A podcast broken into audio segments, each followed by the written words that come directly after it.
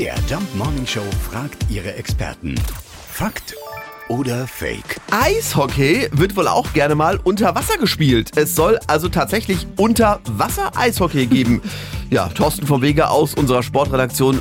Was äh, ist denn das für ein Wahnsinn? Weil es bekanntlich nichts gibt, was es nicht gibt, gibt es natürlich auch Unterwasser-Hockey. Kein Witz, das ist eine Mannschaftssportart, die auch Octopush genannt wird. Sechs Spieler sind pro Team im Becken. Ausgerüstet sind die Aktiven mit Brille und Schnorchel, klar, dazu Flossen, eine Kappe mit Ohrmuschelschutz wie beim Wasserball und natürlich mit einem Schläger. Es gibt sogar deutsche Meisterschaften bei Frauen und Männern und es gibt, Achtung, auch Weltmeisterschaften. Und wer jetzt mal nachschauen will, wie das Ganze funktioniert, an der Leipziger Uni wird Unterwasserhockey als Sport angeboten.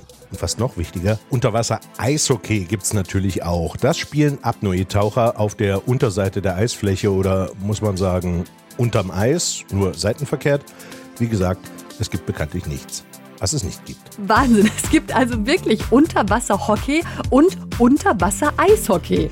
Ich äh, werde das im Kleinen mal in der Badewanne ausprobieren. Ganz klein. Fakt oder Fake? Jeden Morgen in der MDR Jump Morning Show. Mit Sarah von Neuburg und Lars Christian Karde. Und jederzeit in der ARD Audiothek.